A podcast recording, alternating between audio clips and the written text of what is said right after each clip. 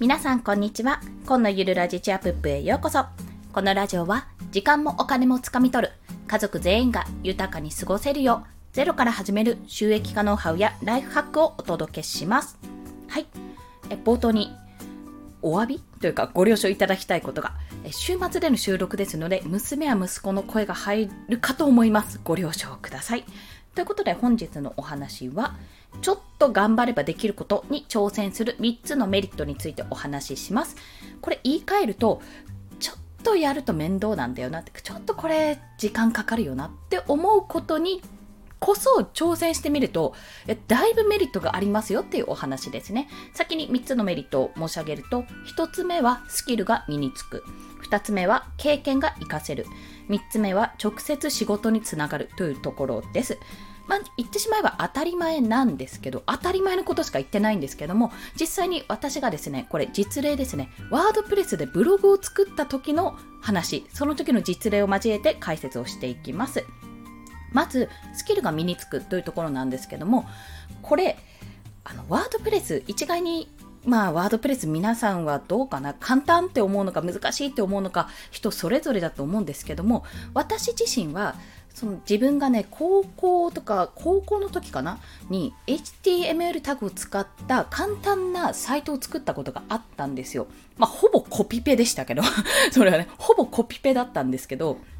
それで作った経験があったので、それに比べたらだいぶ楽になったよなっていう感じは正直あったんです。ワードプレス。まあ、だからぶっちゃけいけるだろうってちょっと思ってたんですけど、まあ、いろんなね、無料の教材、YouTube での動画教材とか、ブログでのまとめ記事とか、まあ、それこそ Kindle の Unlimited で読める本とかね、いろいろ無料で読めるものがあったので、まあ、やってやれなくないだろうと思ってやったんですよ。あの作ってみたんです。でも、結果から言うと、めちゃめちゃ時間はかかりました。時間がかかったというか、苦労しましたね。一回やり直しましたし、うん、一回やり直して作り直したんですよ。記事もね、そこそこ書いたんですけど、作り直しました、その時。で、まあ、これの何が良かったかというと、やっぱりスキルがまず身についた。 WordPress でここに詰まったとか、これを知りたかったとか、あこういうことが良かったなとか、こういう見せ方、ブログの見せ方はノートじゃできなかったなとか、そういう気づきに出会えたんですよね。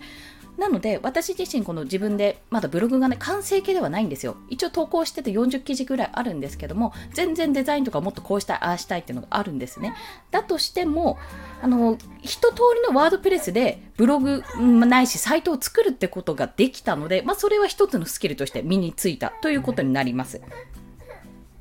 はい。そして2つ目が経験が活かせるというところですね。これはやっぱり苦労して作ったものだからこそ、まあ、それが一人にね、いいか、出来栄えがいいかどうか別として、苦労して作ったっていう、その苦労がめちゃめちゃいい経験になるわけですよ。で、この経験こそ、コンテンツにつながるわけですよね。なぜかというと、まあ、例えばこのワードプレスでブログを簡単だけど作ってみたっていう記事をね、作るとするじゃないですか。で、その記事を作るときに、どんなところで苦労したとか、どこが嫌だったとか、最初の印象、あと作りながら困ったところ、作ったときに参考にした教材とか参考にしたものとかを全部貼り付けたら、それなりのボリュームのね、記事になるわけですよ。で、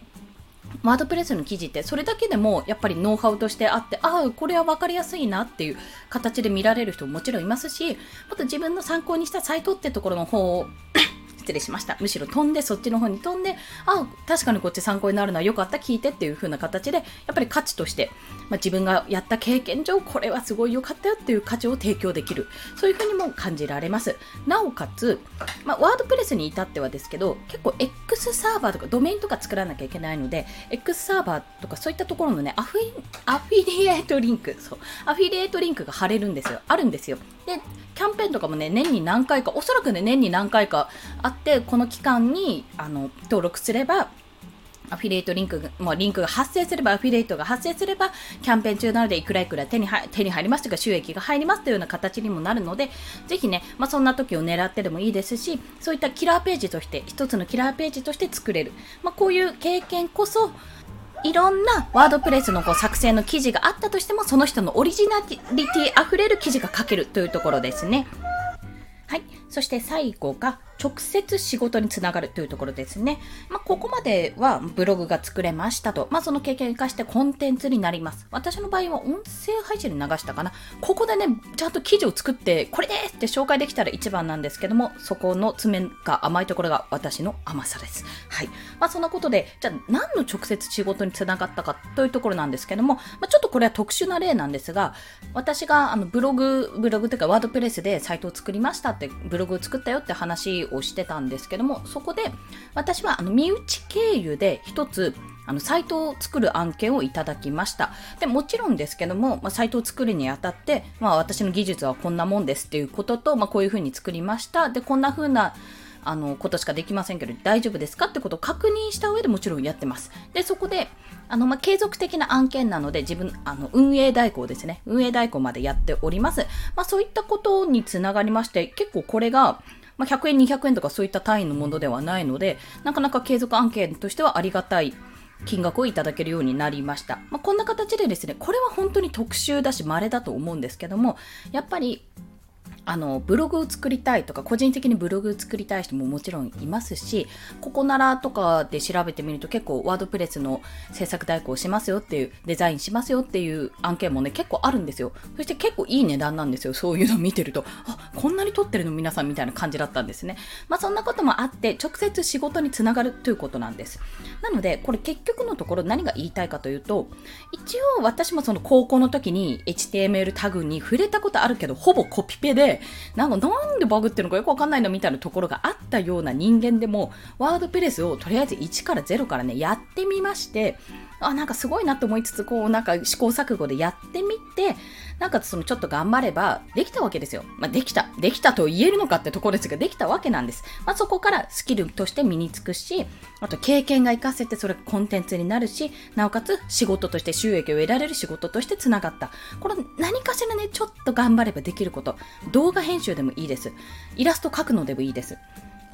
何かしら自分が今までやってこなかったことで極端にできないものだと挫折しちゃうので、これならちょっと頑張ればできるかな。まあ、無料教材とかいっぱいあるから、やろうと思えばできるなって思うことに挑戦してみると、まあ、そのスキルも身につく。そりゃそうだ。スキルも身につくし、その時の苦労の経験が活かせて、なおかつ仕事につながる。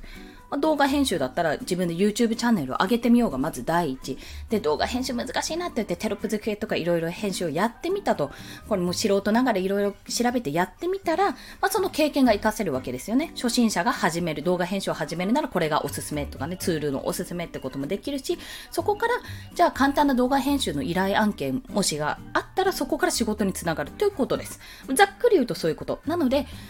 通常の自分のね、業務で、スキルで、売り買いで、売り買いというか売れるようなものがあったらそれに越したことはないんですけども、そこからちょっと足を伸ばして、手を伸ばして、ちょっと頑張ってみると、またさらに幅が広がる、そんなお話でした。ということで、合わせて聞きたいは、0から1万円稼ぐためにしたことという私の過去の放送をお伝えします。まあ、このちょっと頑張ればできることっていうことに関してもちらっとお話をしておりまして、まあ、最終的に私も発信活動5ヶ月目、